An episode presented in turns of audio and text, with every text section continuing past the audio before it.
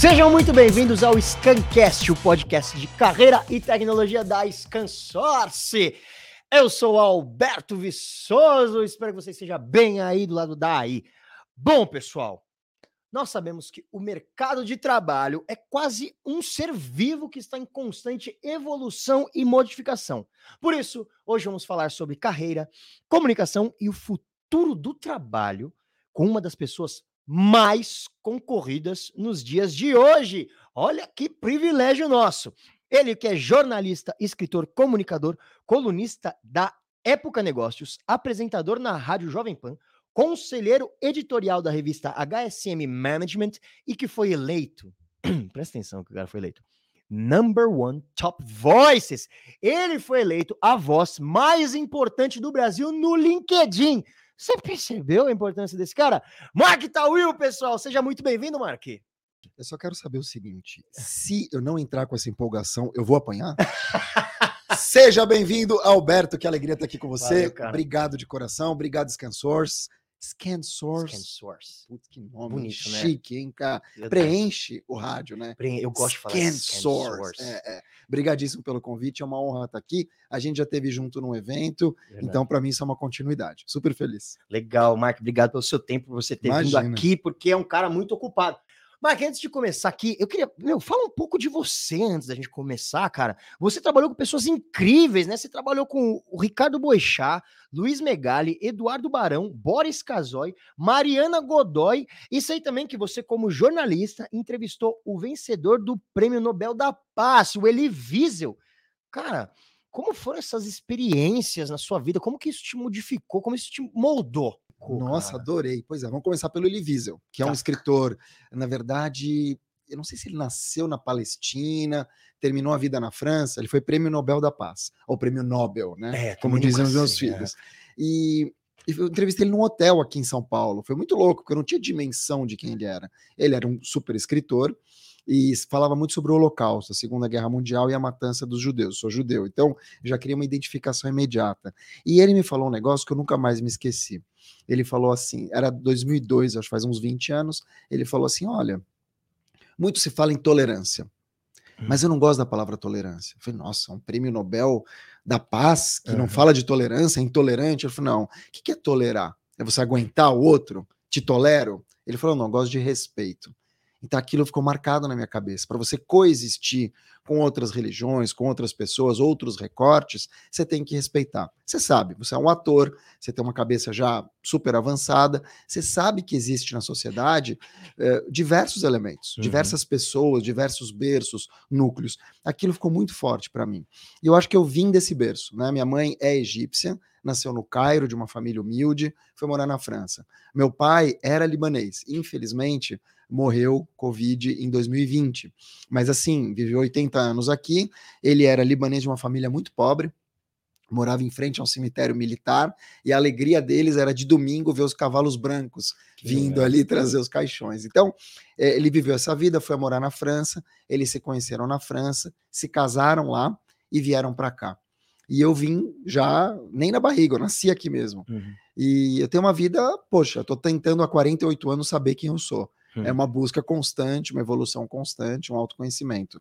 Sou pai de duas crianças, né, da Cora e do Josh, do Vira-Lata Wood. Ah, importante. É, esse é o meu papel principal. E nas horas vagas, como você bem explicou, sou comunicador. Trabalhei com muita gente importante, né? Só que eu ressignifico muito o que, que é importância.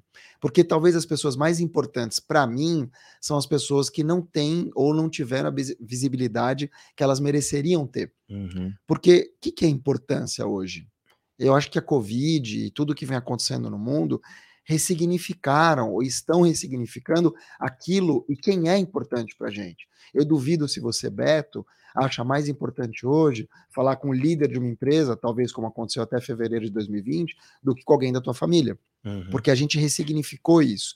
Então, eu vejo que essa questão de grau de importância que a gente dá para as pessoas é legal, é relevante, mas ao mesmo tempo, para mim está muito claro que pessoas importantes são aquelas que fazem a diferença na nossa vida. Claro que você pode pegar uma inspiração, como você citou essas pessoas incríveis aqui no uhum. jornalismo, mas no jornalismo, para mim, a pessoa mais importante, ou uma das mais importantes, foi uh, o Goulart de Andrade, uhum. que é um old school repórter que já faleceu, e ele tinha um programa chamado Vem Comigo.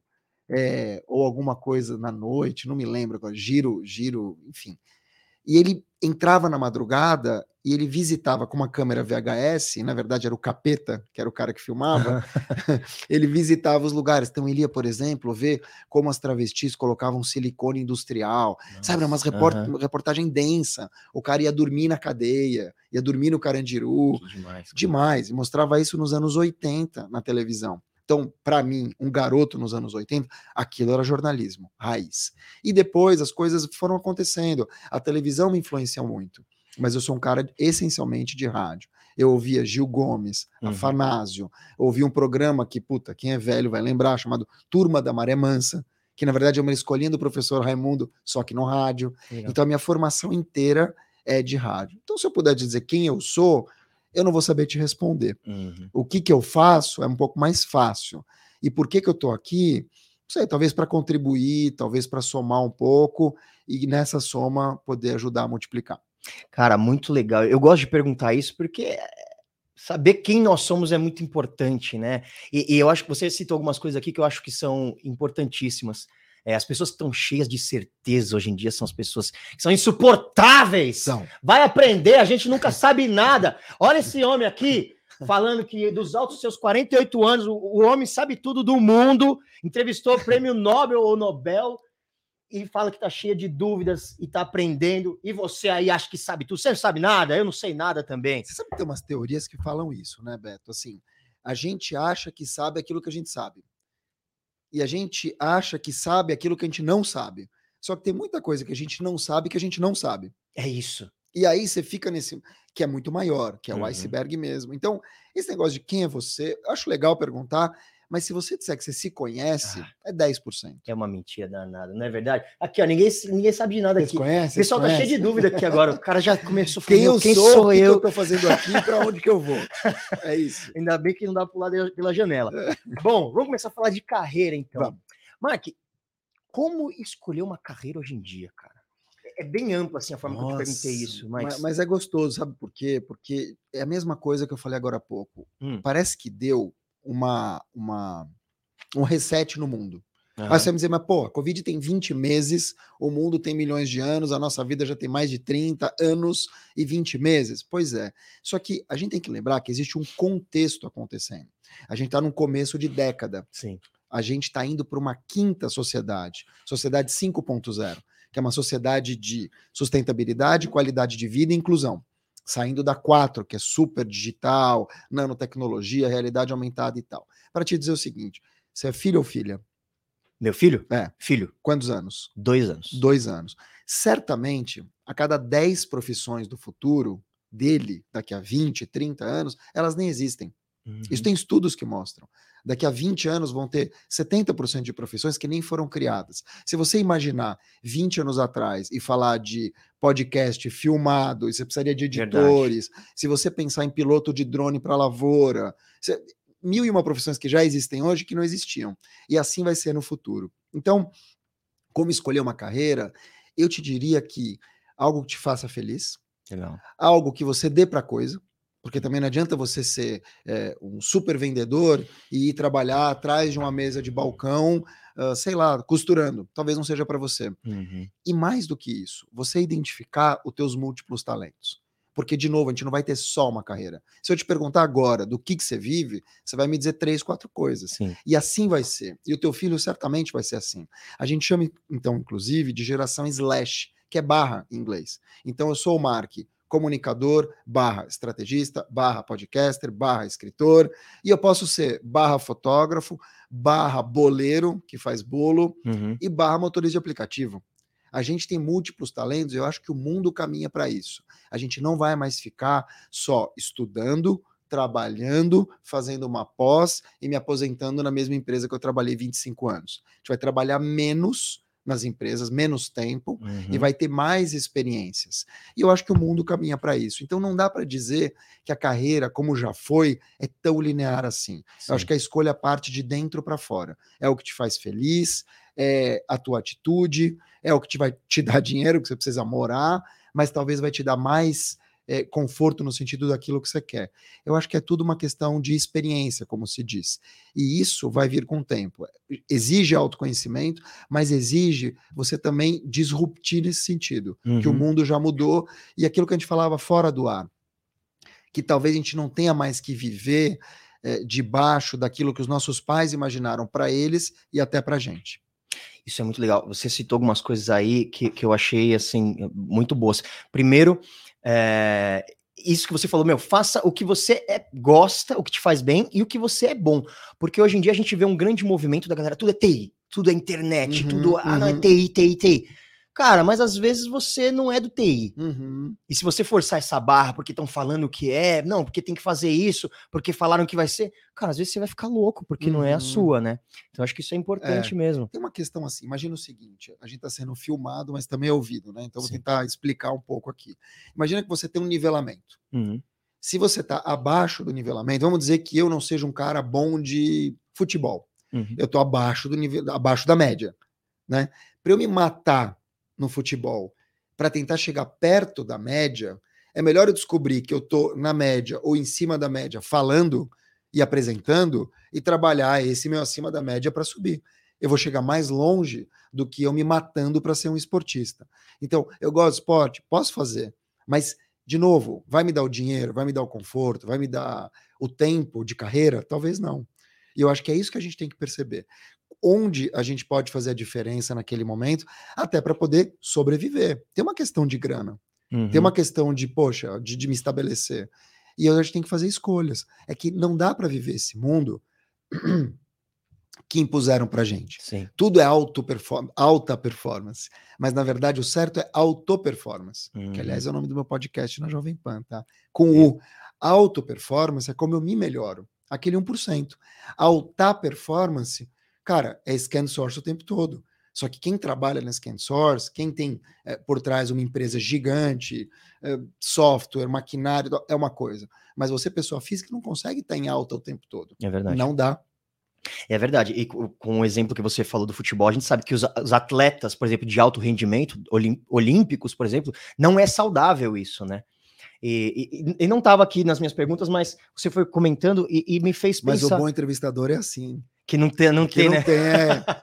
Mas é, é, engraçado porque passa muito pela, pela educação da uhum. sociedade, né? Porque faz muito sentido isso. Se você, se você na verdade, ao invés de, de, ter a educação que a gente tem hoje em dia, que todo mundo, a gente aprende o quê? A gente treina a nossa memória. Sim. E todo mundo sai, teoricamente, na mesma coisa. E você não, não.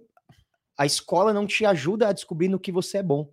Sim, a gente vive, Beto, uma educação do século XIX, com profissões do século XX morando no século XXI. Então a gente tem um problema, uhum. porque é, se você parar para comparar uma criança, por exemplo, de uma escola pública brasileira com uma criança pública uh, nórdica, Sim. ela vai demorar 250 anos para se equiparar ao nível dessa criança. É inimaginável, é surreal mas é a realidade brasileira. Sim. Então, é, a gente vive muitos Brasis no mesmo Brasil. É um país super desigual, é um país racista, uhum. é um uhum. país homofóbico, um uhum. país transfóbico, é um país desigual em tudo que você pode imaginar. Você tem é, brutais vales e que não vão resolver amanhã. Pega um, um, helicóptero ou um avião e passa por cima das comunidades do Rio uhum. ou de São Paulo uh, ou da Bahia. Como é que você vai resolver isso da noite para o dia? É impossível, é que nem um ataque na Síria. É, Você não uhum. reconstrói da noite para o dia. Acho que a única coisa que você pode fazer é o que você comentou aqui, uma mudança de mentalidade no longo prazo. Como a educação é um projeto de longo prazo, quem é político não trabalha com longo prazo. Sim, não dá voto. Não dá voto. Então eles acabam implodindo há muitas décadas a educação do Brasil. Por quê? Porque é mais fácil você criar um rebanho deseducado Sim. que você não pode, que você pode manipular. É duro, mas é realidade. É isso mesmo. E você comentou também, é, eu acho interessante essa, essa mudança que você comentou sobre o mercado de trabalho, que não é mais linear, né? Agora a gente faz muitas coisas. Então você o profissional hoje em dia ele não tem que ser especialista, ele tem que ser multifacetado? Como Cara, que é isso? Nossa, acho que essa é a pergunta do podcast. E vou te dizer por quê. Eu tinha, no ano passado, quando meu pai faleceu, a gente voltou da França, todos com Covid. Seis dias depois ele morreu. Eu tinha uma agência com 16 clientes, uma agência de comunicação, da Will Comunicação. E aí, com o tempo, eu comecei a perceber que não daria para sustentar, porque eu comecei a perder cliente um atrás do outro, com razão, porque os clientes também não vendiam mais. E aí eu falei, bom, então preciso fazer alguma coisa. Eu vou, vou que... Estou quebrando, não é que eu vou quebrar, estou quebrando. E aí começou uma onda de live que você vai se lembrar. Eu tinha uhum. meio milhão de seguidores, número um LinkedIn Top Voices, HSM estava entrando, fazia o podcast da Visa, uh, Jovem Pan, e por aí vai. Época Negócios. Então, assim, é, sabe quantas lives me chamaram para fazer? Hum. Chuta. Não sei. Todas? Chuta. Nenhuma. Nenhuma? Zero. Caraca. Aí eu falei, cara, não é possível. Nenhuma. Já entrevistei um monte de gente, levantei a bola de um monte de gente. Agora que eu preciso, ninguém me levanta. E é porque eu não tinha uma especialidade. Porque eu era visto como o cara genérico do genérico. Ele fala de urubu a política, fala de política a economia, fala de economia. E é verdade, eu falo mesmo, a Big Brother, eu sou esse cara, eu gosto. Uhum. Não gosto de ficar rotulado num tema só. Mas isso mega me prejudicou. Mega. Aí o que, que eu fiz? Eu comecei a pegar aqueles PDFs que a gente recebia do Novo Normal, que ninguém lia. Sim. E eu abri esses PDFs e criei uma palestra em cima. Aí entrou meu hum. lado criador de conteúdo. Criei uma palestra em cima disso e vendi a primeira palestra a 3 mil reais. Uhum. Hoje minhas palestras custam 20. Então, assim, o que, que eu fiz? Eu me reposicionei por completo a agência teve que ir morrendo até o dia que eu decidi não mais é, ter agência. Falei, ó, não quero, não quero ter isso para mim, eu quero viver da minha marca própria, que aliás é o tema do meu livro que vem aí. Seja a sua própria marca. Mas o que, que eu fiz? Eu me ressignifiquei para eu poder também, primeiro, ter uma fonte de renda, mas mais do que isso, para me reposicionar. Então, uhum. você me uhum. pergunta isso, eu te digo, é importante ter uma especialidade, mas é importante você ter uma especialidade que tenha muitas referências. Então, vou te dar um exemplo. Não adianta o Beto vir aqui ser só um comunicador que só fala de comunicação. Você tem as skills do teatro, você é um cara que lê sobre tecnologia, você é um cara que fala e tem um empoderamento do Scan Source para ser um cara que aborda o tema. Mas você traz aqui uma vivência que não é de TI. Você uhum. traz aqui uma vivência do teatro, das tuas referências, daquilo que você lê, da tua cabeça aberta. Eu acho que esse é o ponto. Você pode até ser um especialista em alguma coisa, mas é como se fosse um especialista generalista. Uhum. Então, quando me chamam, por exemplo, para falar sobre comunicação, eu falo também sobre autoconhecimento, eu falo também sobre religião, eu falo também sobre outras coisas. Por quê? Porque se eu for falar só sobre isso, eu vou ser o cara até fevereiro de 2020, Sim. que você chamar o nicho do nicho do nicho. Então, para quem está assistindo ou ouvindo, se você chama aqui um diretor de TI de uma grande empresa e ele vem aqui e só fala disso, é uma conversa. Se você chama aqui um diretor de TI é, de uma grande empresa ou da tua própria empresa, e ele vem aqui, ele fala de pizza, ele fala de cozinhar nas horas vagas, ele fala de, sei lá, de relógio, ou ele te explica, como aconteceu com o Austin Oliveto quando eu entrevistei ele, por que, que ele é um sorvetólogo, hum. né? Por que, que ele, como ele constrói o sorvete, né? Que ele põe a cauda, e ele escolhe, ele dá o um nome de três sorveterias no mundo. Você fala, pô, que interessante. Uhum. Que ninguém mais quer também o especialista chato, né? O cara que só fala daquilo, ou a mulher que só fala daquilo. Isso passou. Porque, de novo, as pessoas têm mais referências. Uhum. E eu acho que esse é um trunfo meu. Eu consigo trazer um tema aqui, que é a minha especialidade, mas eu consigo abrir para você falar, pô, que conversa interessante, vai além. E eu acho que isso faz um novo profissional. Quando você for bater na porta de alguém ou de uma empresa, as pessoas querem saber quem você está lendo, por que, que você segue os outros, por que, que você se veste desse jeito. Passou o tempo do cara querer o Beto da Scan Source. Qual uhum. que é o teu uhum. sobrenome? Viçoso. Eles querem o Beto Viçoso. Entende? Uhum. Eles querem o Beto Viçoso. É, o Beto Viçoso hoje é Scan Source? Também. Mas o Beto Viçoso é pai, é ator, é stand-up, é escritor, é roteirista. E aí é a marca Beto Viçoso uhum. que hoje também é Scan Source, mas também, antigamente, era o Beto da Scan Source, era o Mark da Jovem Pan, era o Mark do JT. E eu acho que esse sobrenome corporativo caiu por terra. Acho que as pessoas querem pessoas com nome, sobrenome, com barriga, sem barriga, cabelo, cor. É isso que eles querem. Legal, é muito legal isso que você está pensando, e até para quem está assistindo a gente e quer construir uma carreira, talvez seja, vai, vamos pensar num passo a passo, pensando em umas dicas. Talvez o primeiro ponto seria descobrir no que você é bom desenvolve isso como o carro-chefe, como a ponta de lança, mas analisa o que atravessa isso, né? Exatamente. Porque nenhum tema é independente, tudo está envolvido com outras coisas. E daí você vai naturalmente estudando é, o que acompanha isso. Muito legal isso que você está falando. É cara. perfeito o que você falou. É uma verticalidade. Então, uhum. Então, assim, vamos dizer, ah, eu, putz, eu sou um cara que fala bem.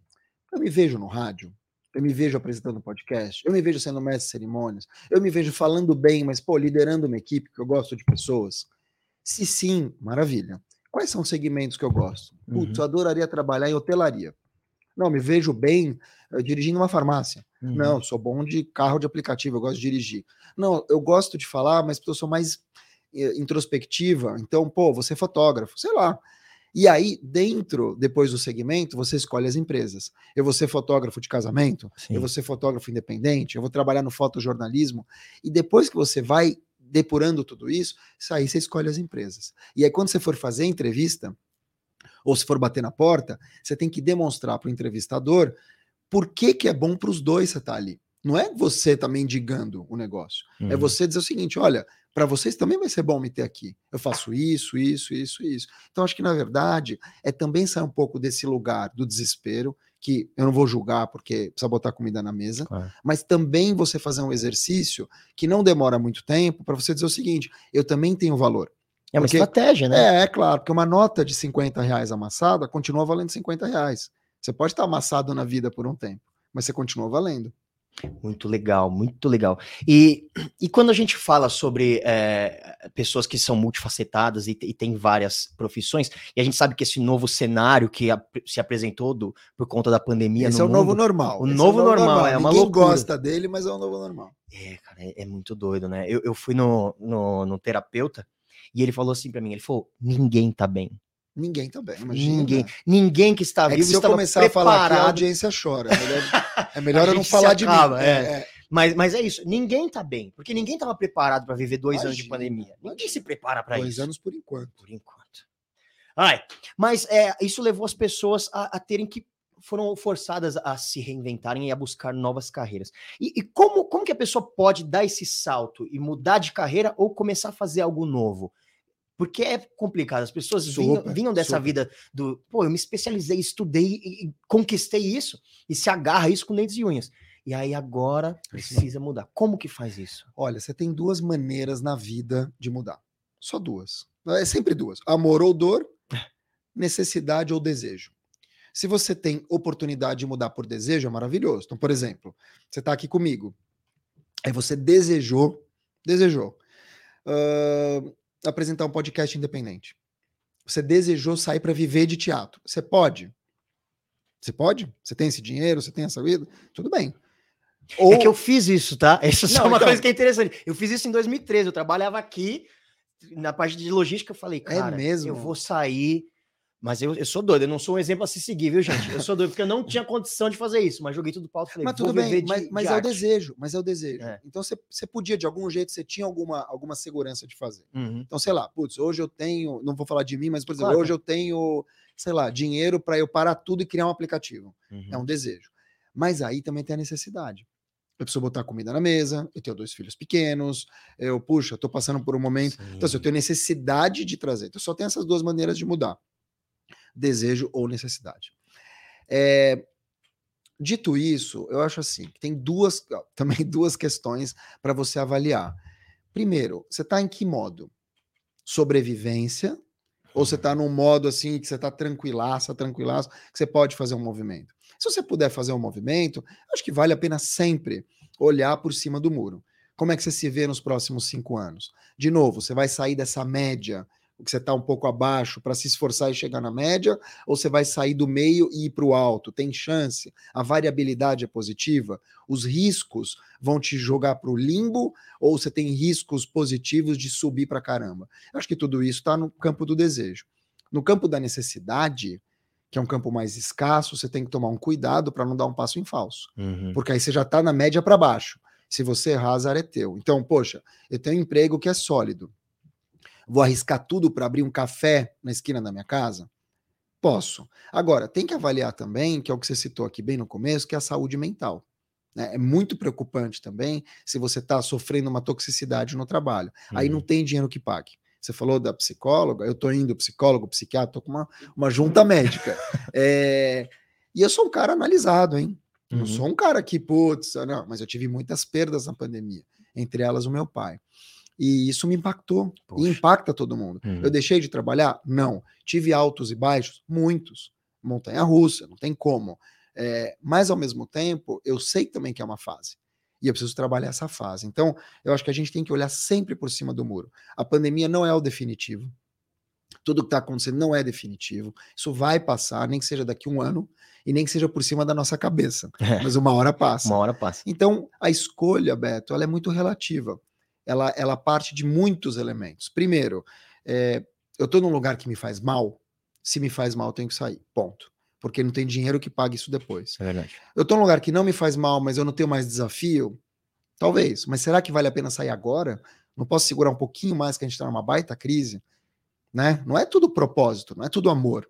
E eu acho que aí tem que fazer também um exercício super importante, além de olhar por cima do muro, que é conversar com pessoas que estão próximas. Porque uma decisão de saída de uma empresa pode ser boa para você, mas pode impactar no médio e no longo prazo a família inteira. Isso é muito legal. E eu acho muito legal você comentar isso, né? Porque a gente nunca está satisfeito, né? E, e, a grama do vizinho é sempre mais verde do que Muitas a nossa. Muitas vezes porque é falsa. Muitas vezes porque é falsa, é verdade. E, e aí, por exemplo, te escutar é muito legal porque você é um cara de sucesso, vamos colocar assim, né? Porque o que, que é o sucesso? Exatamente. Mas, digamos assim, do ponto de vista de mercado, você é um cara de sucesso. E, e a gente vê que, pô, não é, não é essa, esse imaginário que a gente tem, que o cara Imagina. de sucesso tem tudo resolvido, ele Imagina. sai daqui, vai acender o charuto, entrar na Ferrari, conversível. Imagina, cara, eu não tenho carro. É puxado. Então, e é puxado, né, cara? Super, tem altos e baixos. Imagina. Então é uma, é uma luta constante. Mas sabe né? por quê, Beto? Eu acho que, infelizmente, a gente também vive um negócio chamado economia da comparação. Ah. A gente está o tempo inteiro se comparando. Uhum. E o tempo inteiro postando coisas que a gente gostaria que os outros imaginassem. Então, quando você vê é, caras que sempre vai ter um peixe maior, uhum. sempre. Então, assim, eu posso estar, tá, meu, no, até a Beyoncé deve ter isso. Né? Você está num, num, Acho que só tem uma pessoa no mundo que não sofre disso hoje, mas mesmo assim deve ter muito hater, que é o Cristiano Ronaldo. mas é verdade. verdade. É verdade. É verdade. Porque, cara, não tem como. É, você está o tempo inteiro sendo comparado e se comparando. Você tem as pessoas que te imaginam que você está muito bem, uhum. quando na verdade você não está, aí fica meio síndrome do impostor. Sim. É, você tem a, as pessoas que estão melhores que você, mas é, são falsas. E aí você fica olhando e fala, putz, que vida maravilhosa, olha que família. E na verdade a gente sabe que não é, mas não, elas postam aquilo que é. Então, cara, é tudo muito é, é, é tudo muita percepção para pouca realidade. Você acha que um cara que posta um carrão, uma casa em Alphaville, que diz que isso, que diz que aquilo, é uma pessoa 100% feliz? É impossível. Hum. É impossível.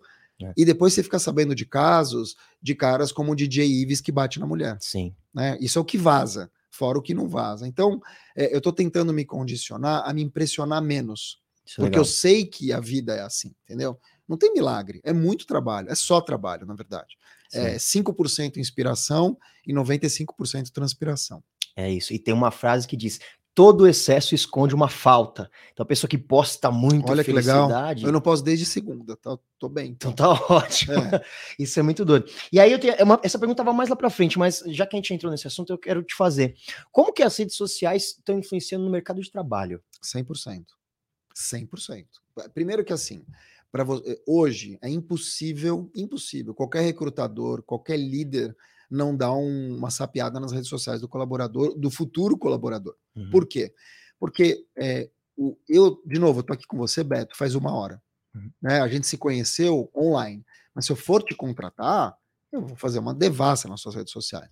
Eu não sei como você pensa politicamente, se isso pode respingar na minha empresa. Eu não sei se você é hater, pode respingar na minha empresa. Eu não sei se você é um assediador nos comentários, pode respingar na minha empresa. Eu não sei se você é um baita de um baladeiro, e tudo bem se você for, mas se isso mancha, por exemplo, se você na tua, na tua vida pessoal, se você usa concorrência da ScanSource uhum. e fica postando, cara, tem muita coisa que eh, respinga na empresa. Então eu preciso me cercar super me cercar. Então, na hora de contratar, de recrutar, o teu posicionamento já faz muita diferença. Muita. Já começa por aí. Depois, o Google vai me dizer se você já se meteu em algum escândalo. não só jurídico, como criminal, uh, como de sociedade. Então, eu sou um cara que já me meteu em polêmica racista, eu sou um cara que já foi visto como tal coisa, é super difícil. E pra gente, você sabe o que eu tô falando, que tá mais, mais com a cara exposta, uhum. isso acontece da noite pro dia. Sim. É, cancelamento todo dia. Uma frase. É, uma frase, nossa, é, eu já sofri alguns cancelamentos, e é muito duro. É muito duro. Mas eu te dizendo, eu, fiz, eu, eu sofri cancelamentos 100% conscientes que eu seria cancelado, uhum. né, por uma determinada parcela. Mas eu também não fiquei em cima do muro. Então isso é uma coisa. Outra coisa é você desavisadamente fazer um comentário ali é, preconceituoso, ser cancelado com razão. Né, uhum. Né, pelo menos naquele momento. Embora eu ache essa palavra cancelado meio babaca o cancelamento também. Mas para te dizer o seguinte, é, influencia muito nisso, em tudo. Influencia no jeito que você se relaciona com as pessoas. Aí tem o lado bom também. Pô, esse Beto é um cara querido, esse Beto fala bem, esse Beto vai ajudar a Scan Source é, a se projetar de forma positiva. Putz, esse Beto conhece um monte de gente, ele vai trazer pessoas legais para o podcast. Acho que tem tudo isso. Uhum. Só que, sem dúvida nenhuma. Por quê? Porque o, o que eu te vejo na minha sala sendo recrutado é 1%. Sim. 90% você está se expondo em algum lugar. Então eu vou descobrir esse lugar e vou ver como é que você pensa, vou mapear você e aí eu te chamo. A gente já faz isso com as empresas. Né? Uhum. Né? Quando você quer vender alguma coisa, quando você quer fazer um networking. Tem, tem isso formalmente, inclusive, que é o Sales Navigator do uhum. LinkedIn, que na verdade é um, é um software em que você consegue mapear as empresas que você quer entrar em contato, você acompanha o dia a dia das pessoas, e aí, quando você faz isso positivamente, você consegue ter uma conversa mais próxima. Então, por exemplo, eu estou acompanhando o Beto já faz um mês. Vira e mexe, o Beto fala sobre sushi. Mas o Beto é da Scan Source. Eu não vou chegar para ele e falar assim, Beto, tudo bem? Aqui é a Rafaela da Claro, tô brincando. Vou falar, Beto, tudo bem? É, olha, eu tenho um projeto para te apresentar para Scan Source muito legal. Que... Você vai falar, tá bom, você recebe 20 por dia. Mas se eu virar para você e falar, Beto, é, o melhor peixe de São Paulo hoje fica no mercado na Lapa. Fala, Opa, uhum. quem é esse cara? Né, que história é essa? Né? Ou Beto, a faca de sushi melhor do mundo. Você concorda que a melhor faca de sushi do mundo é essa? Eu já me aproximei de você com outra conversa. Uhum. Outra conversa. E aí, para eu chegar em Scan Source, fica mais natural, fica mais leve. Isso é muito legal. É, mas e é isso, a gente vai construindo dicas, né? Esse é o social selling. Putz. Uhum, o é verdadeiro. É e aí, juntando isso com aquela estratégia que a gente estava pensando sobre quem quer construir uma carreira e não sabe o que fazer, então é importante a pessoa saber que, olha, eu vou me preparar aqui, mas também não adianta eu, eu largar mão do que eu faço na internet, né? Fala, pô, fiz um, me preparei, tenho um currículo legal, me apresento bem, mas na internet nunca. Totalmente Até porque fora. senão fica uma coisa incoerente. Pensa uhum. comigo tô aqui com você. A gente falou de família, de casamento. Putz, estamos com os caras aqui. Como vocês se chamam? Lucas. Lucas e? Fernando. E Fernando, tô com o Lucas e Fernando. Pô, os dois viram a nossa conversa. Beto, gente boa, família. Aí desligou a câmera. Você vai para a rede social, começa a postar de política, independentemente do teu lado, mas postar feio, ataca, critica, rotula, xinga. Fala, nossa, que cara é esse que eu conversei? Uhum. Entende? Acho que tem esse lado também. É, pô, na frente dos caras aqui, então, Lucas e, Fernando, Lucas e Fernando, você é o legalzão e tal, virou as costas, você é o preconceituoso, o cara que difama, racista, racista. Uhum. Então, assim, não é a mesma pessoa. E aí eu acho que tem um pouco disso. Claro que a gente não vai ser a mesma pessoa nas redes sociais o tempo todo. A gente vai mostrar um lado, entre aspas, bom. Mas se destoar demais, tem alguma coisa errada. Isso é muito louco, né? Porque, é... e aí, vamos lá, eu sou palhaço.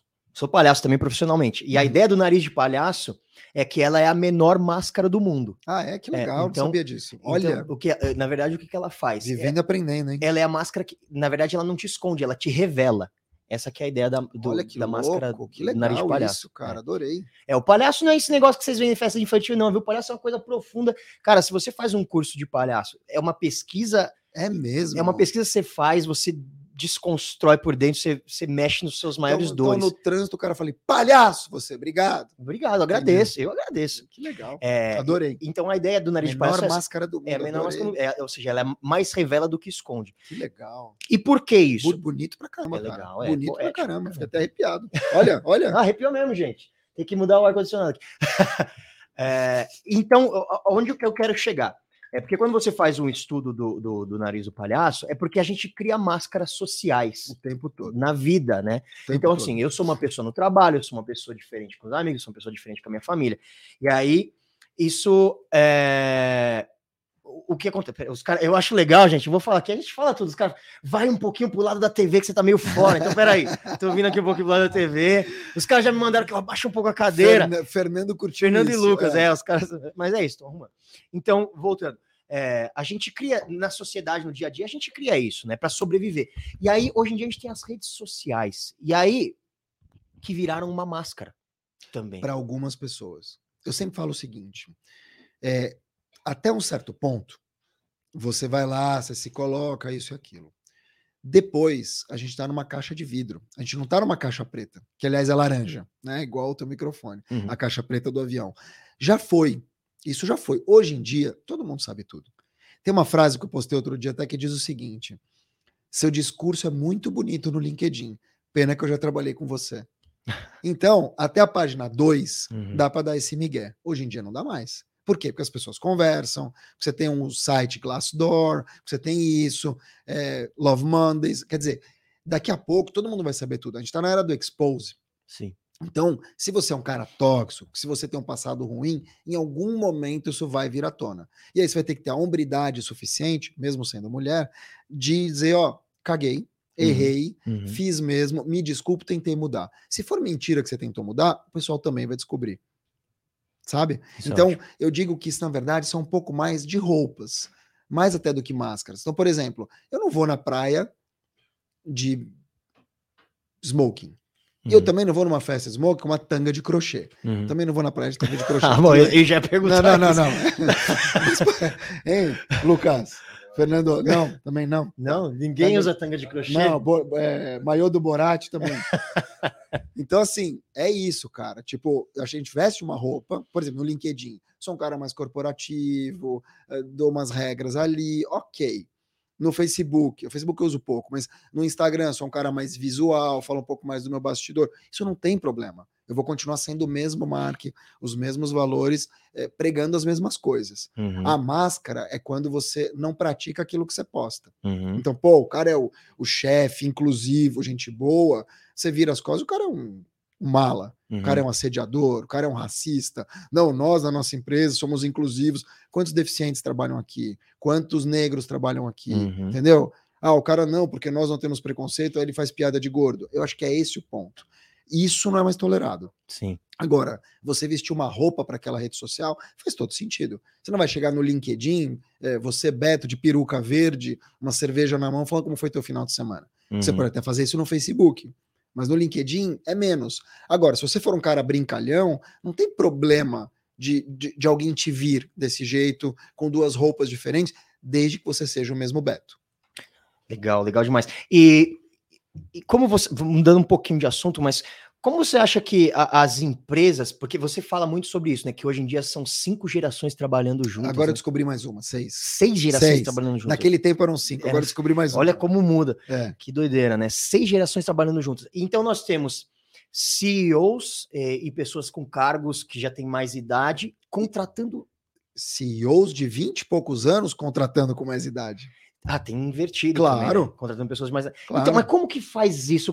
Porque tudo bem, é, é, hoje em dia tá tudo muito bagunçado e tal, mas a gente ainda tem um público entrante no mercado de trabalho Tem. de maioria jovem, Tem. digamos assim, Tem. né?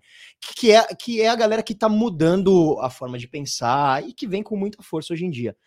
Como olhar para esse novo contingente que vem chegando com ideias tão diferentes das ideias que a gente tem digamos que tudo bem, vai, se, CEOs tem, temos jovens e tal, mas quando você pega diretoria, eh, gerência, geralmente são pessoas já com mais experiência sim, e mais idade. mais, sim. Como lidar com esse choque, cara? Pois é, não promovendo choque. Então, por exemplo, se eu tô aqui com você e você me apresenta o teu filho, como ele se chama? Leonardo. Leonardo. Certamente, em algum momento, o Leonardo vai falar um negócio incrível. Já deve estar falando, mas assim, uma coisa, você fala, puta, que legal, né? É, demais. Lucas, você tem quantos anos? 23. Fernando é um pouco mais velho, né? 35. Quer dizer, o Lucas é praticamente geração Z, 2000 para cá. Praticamente isso. Eu tenho 48. Poderia ser o pai do Lucas, né? Uhum. Não, não conheço tua mãe, só tô comentando aqui, é só o podcast, tá? Mas assim, poderia ser o pai. é, não que eu saiba, né? Não, mas eu, por O exemplo. Lucas começou a chorar. É, caiu uma, escorreu uma lágrima. Papai. Mas é isso. Mas é isso, quer dizer, se o Lucas vira pra mim e fala, cara, vou te contar uma coisa, você gosta de rap, Lucas? Então, pô, cara, tem as batalhas de rap, disso. Uhum. Se eu sou um cara atento, eu falo, puta, batalha de rap, aí eu começo a ver, começo, é que eu também gosto, mas começo a ver isso, tal, tal, tal. De repente, se eu trabalho no McDonald's, no marketing, eu falo, meu, tem um moleque lá que me comentou isso, isso, isso, isso, a gente pode trazer um cara para propaganda aqui. Então, se você tá atento e ele visa, respeita o Lucas de 23 ou o Léo de 2,5, você fala, meu, eu sempre posso aprender alguma coisa com alguém. Então, acho que o verdadeiro líder, seja ele chefe ou não, mas aquele que lidera a sua própria vida tal, ele está sempre disposto a aprender, sempre, sempre aberto. E por quê? Porque eu não vou conseguir vender nada, nada para um moleque de 23 anos se eu não ouvir o moleque de 23 anos. Uhum. Não tem sentido. Então, por exemplo, Scan Source. Se ela sabe que ela está trabalhando em empresas que já têm lideranças de 20 e poucos anos, se ela trabalhar com a cabeça de 40 para cima, ela não vai vender. Porque uma startup vai fazer esse trabalho para ela. Uhum. E eu acho que você tem que estar sempre, então, o tempo inteiro aberto e respeitoso. Porque também tem um outro lado. Se você é mais velho e não respeita os caras mais novos, você cria o choque. Mas tem também os caras mais novos que falam: ah, eh, o que eu vou aprender com esse boomer? Tipo Uhum. isso. E também tem os mais velhos que dizem: pô, o que o Lucas tem de idade, eu tenho de experiência. Então, se você já cria isso, azar é teu. Não é do Lucas, é teu, porque é você que está fechando. Então, eu vejo que as empresas que têm essa cabeça mais aberta são empresas que têm lideranças que já olham para todo mundo e que todo mundo contribui. Da moça do café, da segurança, do homem que está lá embaixo te dá bom dia, tudo você aprende. Porque, de novo, o dinheiro não tem preconceito. Uhum. E aí, quando eu for vender um shampoo, o Lucas vai comprar, o outro vai comprar, o terceiro vai comprar. Você tem gente no Piauí, você tem gente preta, branca, amarela, judia, muçulmana que vai comprar. Se você tiver essa cabeça, você não vai fazer um recorte de vender as mesmas coisas para as mesmas pessoas. Isso acontece? Acontece. Se você pegar, por exemplo, marcas de luxo, Rolex, eh, BMW, Mercedes, certamente elas vão ter eh, um público que já é muito mais caricato caricaturado. É, fala você. Selecionado. É isso, isso, isso. Mas, por exemplo, a Porsche hoje já está muito na mão dos funkeiros. Fala você, é ótimo. Fala você pra ver se você tá É. conseguindo. já tem muito funkeiro comprando Porsche. Porsche. Porsche. Então é um novo público que se abre. São os E moleques muda a colocação novos, da marca, né? super, Uhum. porque são moleques novos que têm muito dinheiro e que adotaram a marca. Lacoste também foi adotada pelos rappers e pelos funkeiros. Cara, Lacoste é uma marca de tênis francesa. Como é que ela foi parar na comunidade, sei lá, do Rio, de São Paulo ou de Minas? Também não sei. Mas ela vai dizer não, não vou vender? Pô. Ela quer vender. Então acho que essas mudanças de paradigma vêm muito dessa escuta, né? Uhum. Essa escuta ela é fundamental. E aí você tem as, as marcas nativas digitais que já nascem com essa pegada. Tipo, elas nascem, por exemplo, com pouquíssimas lojas físicas, muito online, muito na mão de influenciadores. Vou citar uma que eu descobri esses dias: BAW, B-A-W, Uhum. marca nativa digital, que contrata Luísa Sonza, Whindersson Nunes, entre vários outros. É, a molecada mais nova, a molecada mais nova é redundante, mas a molecada hoje, diferentemente da gente, ela já usa a marca roupa mais larga, Sim. então essa marca Bal é são umas blusas largonas, meio caídas assim, e é um estilo E é quase uma recuperação do, do- dos anos 80, né? exato, Pacalolo, né? Sim, É, Pacalolo. Pacalolo. Mas é isso, tô te dizendo. Então, é, as marcas já nascem escutando. Ela vai bater na porta da molecada e dizer: o que, que vocês querem? Eu não vou mais criar um negócio eu e jogar no mercado. Eu vou primeiro ouvir e vou criar a partir da demanda. Quem faz muito bem isso é a reserva. Sim, reserva é verdade, é um, é um baita exemplo. E isso é outra coisa que eu acho interessantíssima que você coloca, porque isso acho que não só para o mercado, mas para a vida, né? As pessoas que. Cara, a gente tem tanto choque de geração, a gente vê todo mundo que está assistindo, a gente sabe discussões na internet e coisas acaloradas, só porque você não consegue aceitar a opinião do outro e o quanto a gente pode aprender com isso. Mas né? isso não é nem geracional. Isso é do, Isso é ser, do humano. ser humano, Não, é né? do ser humano. Terrível. Porque é o seguinte: você vai ter pessoas novas muito maduras Uhum, e você vai ter adultos muito idiotas. né? Eu acho que o fato da gente eh, envelhecer não te torna sábio. Você exatamente. pode ser um idiota mais velho. O fato de você estudar muito não quer dizer que você é inteligente. Você pode ser só um idiota com diplomas. A gente estava conversando sobre isso hoje antes de você chegar, tava falando. A gente tem que desassociar Claro. isso, cara. Inteligência De cultura. é. Uma pessoa que é tem muita outra coisa. cultura em alguma coisa não quer dizer que é uma pessoa inteligente. E outra, não quer dizer que é uma pessoa legal. Né? Uhum. Quantos artistas você tem que são excelentes naquilo que fazem, mas são pessoas horríveis. Sim. horríveis. Então não quer dizer que ele é legal. E quantas pessoas que têm uma inteligência de rua, ou que moram na rua ou na calçada, que são incríveis, mas não tiveram oportunidade de estudar. Isso é verdade. E, e me diz uma coisa, como você acha que as empresas têm que enxergar, ou como elas têm enxergado, é, o, a diversidade? A diversidade e as ideologias, que hoje em dia são uns assuntos que estão muito em pauta, e, e eu acho que as empresas, como você bem citou, elas estão atentas com o que está acontecendo. Como que elas têm que enxergar isso? Sim, É, porque tem muitas empresas também que, que vão só pelo dinheiro. claro. Você tem duas coisas aqui. Uhum, Uma como elas têm que enxergar e como elas enxergam. sim. Então, uma expectativa, outra realidade. No campo da expectativa, houve melhora. As grandes empresas estão dando alguns exemplos, mas ainda tem muito o que a gente chama de social washing, ou seja, essa, esse migué social. Hum. Como tinha o greenwashing da sustentabilidade. Empresas que se dizem sustentáveis, mas dão migué.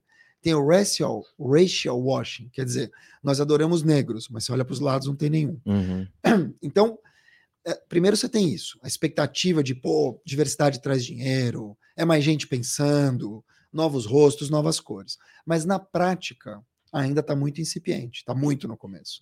Então eu vejo que é, nas super grandes empresas já tem um discurso mais para esse lado, mas a prática é pequena.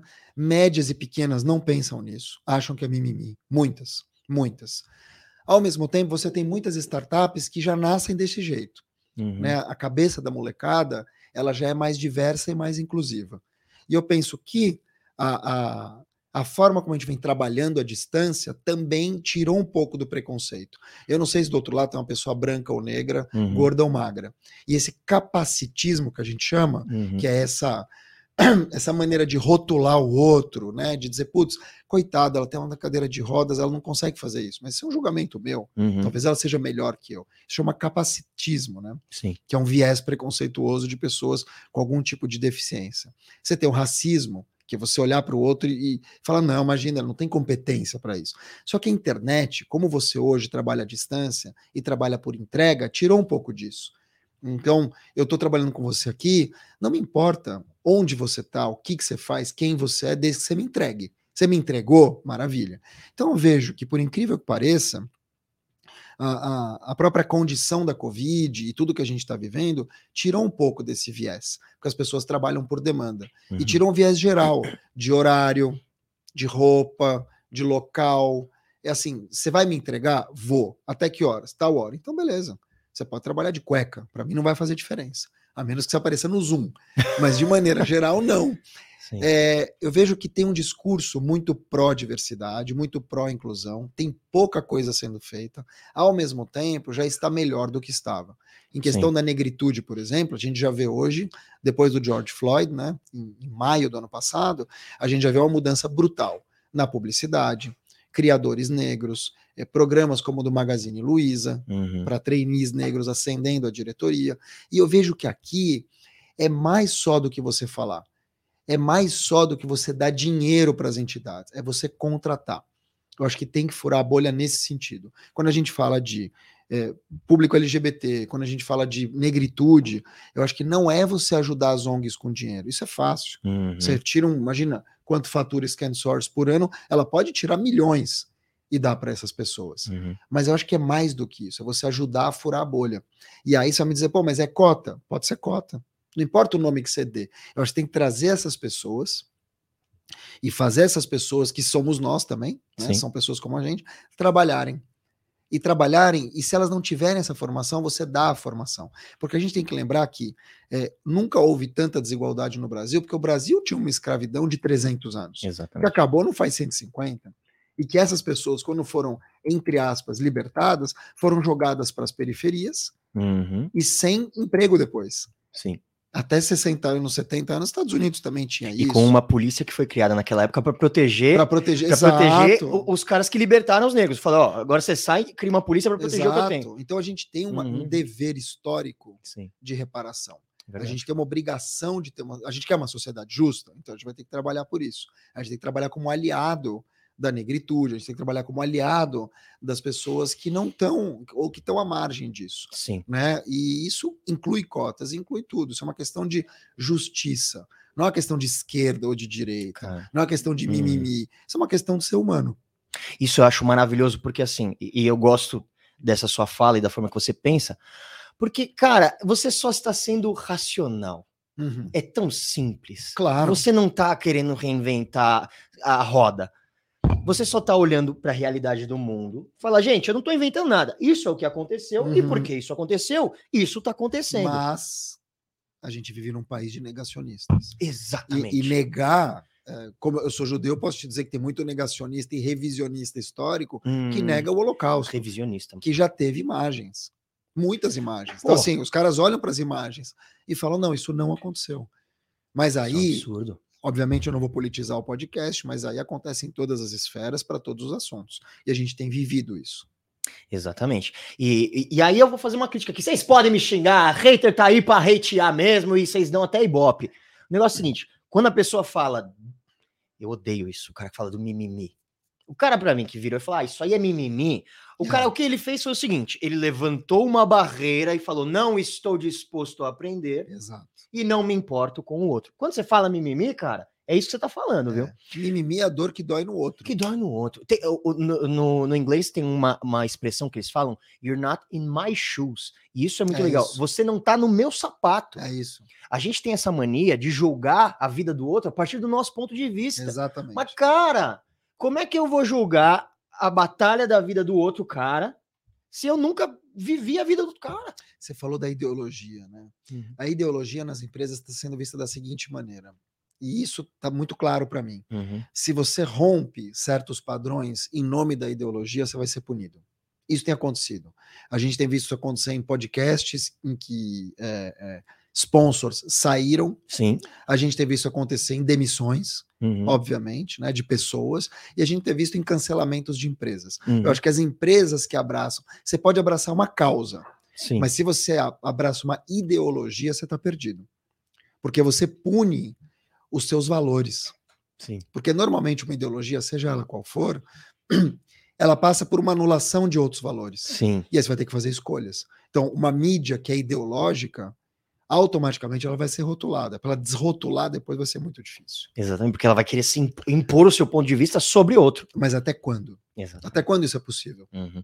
E isso eu acho muito interessante. Às vezes eu recebo uns puxão de orelha da galera aqui, o Lucas, nosso puxão de orelha, o Fernando. Eu adoro, é super legal. Mas eu, eu vejo isso é, e vejo cada vez mais que, é isso. As empresas elas não estão mais separadas da sociedade. Não. Ela tem que estar atenta com o que está acontecendo. E isso a empresa tem que entender. A sociedade, as pessoas formam a sociedade e as pessoas estão dentro da empresa. Sim. E a Então, empresa tem que ter uma cabeça que assim, que ela fala para muita gente. Imagina quantos perfis de pessoas ouvem o Scancast. E mais do que isso, quantos consomem Scan Source. Você deve ter de tudo. Novo, velho, gordo, magro, branco, preto, amarelo, judeu, eh, católico, muçulmano. Óbvio, não tem esse preconceito. Claro. Então, se ela um dia levanta uma bandeira ideológica que vai contra alguns grupos que consomem, automaticamente o cara fala, "Mas não é para mim. É. Eu não quero. Então ela tá abraçando isso. Tchau. Eu deixei de comer em vários restaurantes por ideologia. Vários. Sim. Nessa pandemia. Eu perdi meu pai para a pandemia. Eu sei o que, que é. Eu sei o que, que é o descaso contra pessoas e famílias de Covid. Então eu não compactuo, não piso, não ouço, não falo. É sobre isso. Tá certo. E eu, eu acho que isso, isso, isso é muito importante. E isso é política, né? Viver em sociedade é, é, é política. O que a gente está fazendo aqui é política. Ah, e, e não dá para falar dos jovens, a gente veio falando sobre jovem, e, e ignorar a ideia de gamificação. Isso eu acho que é uma Sim. coisa muito legal, Muito né? legal. Como que esse conceito está mudando o mercado? Cara, eu vejo esse conceito em casa, para começar, na educação dos meus filhos. Acho que a gamificação, ela traz uma, primeiro, uma precisão que a gente não teve. Eu, pelo menos, não tive. Eu sou da época do compasso. Depois, ela traz uma ludicidade, né? Que você te- trazer um lado um pouco mais gostoso para trabalhar. E aí ela traz algumas aferições mesmo, algumas métricas. Então eu vejo que a gamificação nada mais é do que uma evolução para você poder metrificar, uma evolução para você poder passar um pouco mais de tempo na frente de uma tela sem enjoar. Uhum. E eu uhum. acho que ela vem como uma, literalmente uma evolução mesmo, algo que tem que ser feito, porque acompanha o novo mundo. Não adianta mais só a pessoa abrir um post, ela tem que abrir, saber quem leu, como foi e tal. Isso vale para rede social. Não adianta mais a pessoa ouvir um podcast, ela tem que ouvir, internalizar, te mostrar por que foi e tal. E eu acho que a gamificação parte desse princípio também. É uma, é uma inteligência uma digitalização, uma metrificação daquilo que a gente viveu lá atrás, mas com um componente mais lúdico, você passa mais tempo com aquilo. É uma fusão, na verdade, né? Uhum. Do entretenimento com a educação. Tem um termo que fala disso. Uh, edutainment, uma coisa assim, que é como se fosse uma educação com entretenimento. Isso é muito legal. E, e aumenta o engajamento, naturalmente, que é o que todo sim, mundo busca hoje em dia, né? Todo mundo quer engajamento. E me fala uma coisa. As máquinas e a inteligência artificial. Artificial é ótimo. Adoro quando eu erro a palavra artificial. As máquinas e a inteligência artificial vão substituir os seres humanos? Olha como a gente vai. Eu adoro que a gente vai pulando é, esse assunto é, também. É assim, cara. Você tem a burrice natural também, né? Sim. Tem inteligência artificial e burrice natural. A burrice natural nada vai substituir. Uhum. Então, a burrice natural, a gente tem provas e mais provas diárias de que não tem inteligência que substitua. Agora, eu sempre digo o seguinte: que inteligência artificial e transformação digital são uma questão de e. Isso é legal. E não uma questão de ou. Uhum. Ou seja, sou eu e a inteligência artificial. Sou eu e a transformação digital. Sou eu e a realidade aumentada. A gente não pode ficar com esse medo de que vão substituir. O e-mail não substituiu muita coisa. O cinema não substituiu é, é, o rádio, uhum. que não foi substituído pelo jornal, que não foi substituído pela TV. Não tem isso. Eu acho que tudo vai convergir para a internet. Isso sim, em algum momento. Né? A gente está lendo, escrevendo, uhum. assistindo, ouvindo pela internet. Beleza. Mas isso é uma questão mais de agregador do que uma questão de substituição. Uhum. As rádios continuam existindo. O podcast é uma rádio on demand filmada, mas não deixa de ter um quê de rádio. Está com microfones aqui, ó, de rádio. Então, eu vejo que a gente tem que ter inteligência suficiente para escolher o que é melhor, inteligência suficiente para encontrar nestes devices todos, nesses softwares e tal, aliados. Uhum. Você vai me dizer que é melhor você ficar parado na rua esperando um táxi horas e ele não vai passar, do que você dar dois cliques no teu celular e aparecer um, um, um uhum. aplicativo? Uhum. Você vai me dizer que é melhor você ligar para a pizzaria e dar ocupado o tempo todo do que você dar dois cliques e pedir por um aplicativo? Você vai me dizer que é melhor você é, ir lá procurar CD na tua casa do que você dar um clique no aplicativo, já estão todas as suas músicas que não pesam nada? Gente, assim, é meio óbvio, né? Sim. É meio óbvio que hoje em dia a internet é a nossa aliada. Só que a gente não enxerga isso nas coisas mínimas. Então eu vejo que a inteligência artificial, ela tá nessas coisas mínimas. É, muito mínimas. Que é, o, por exemplo, o Fernando e o Lucas aqui editando um podcast ou transmitindo ao vivo, cara, com duas câmeras Lumix uhum. num estúdio de 3x3 e vai para todo mundo, uhum. sendo que, na verdade, é, 10 anos atrás, teria que ter câmera, parafernália, tal, tal, tal. Cara, tudo mudou. Uhum. Tudo mudou. E eu acho que está mais prático. Agora, a gente tem que encarar tudo isso como um presente. Um presente mesmo, que te dão. E não como, oh meu Deus, mas o que, que vai acontecer agora com os elevadores inteligentes? Cadê a sensorista? Você acha legal uma pessoa é. ficar trancada no elevador, sem luz, sem ar, subindo e descendo, apertando o botão, ela não serve para coisa melhor. Eu acho que esse é o ponto. A gente vai ter que se adaptar como ser humano para novas profissões, mas a gente tem que olhar para a tecnologia como uma questão de e. Ela é muito boa.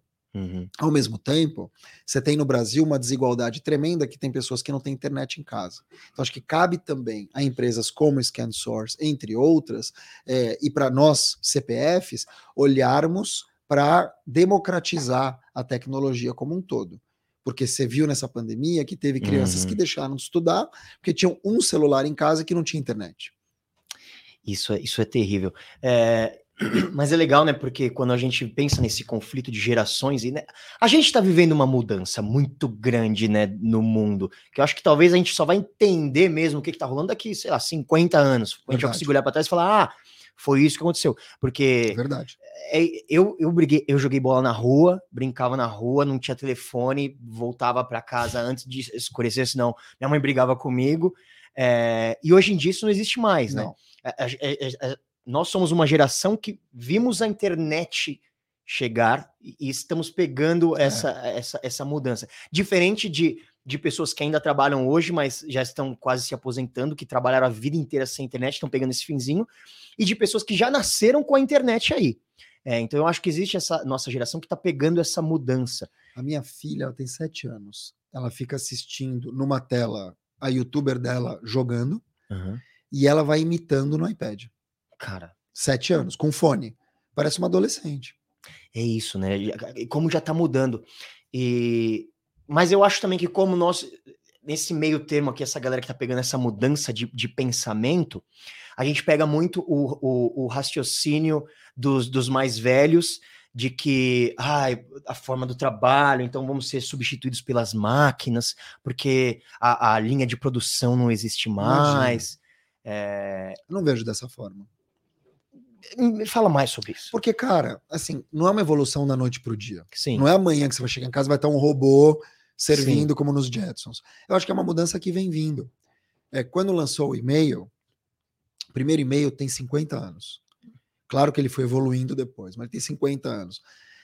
Muita gente fala a carta vai acabar, os correios. Mas os correios hoje, eles transportam muito mais que carta. Sim. Imagina, vem camiseta pelo correio, vem anel pelo correio, vem comida pelo correio. Quer dizer, o próprio correio teve que se reinventar. Uhum. E eu acho que esse é um ponto muito interessante.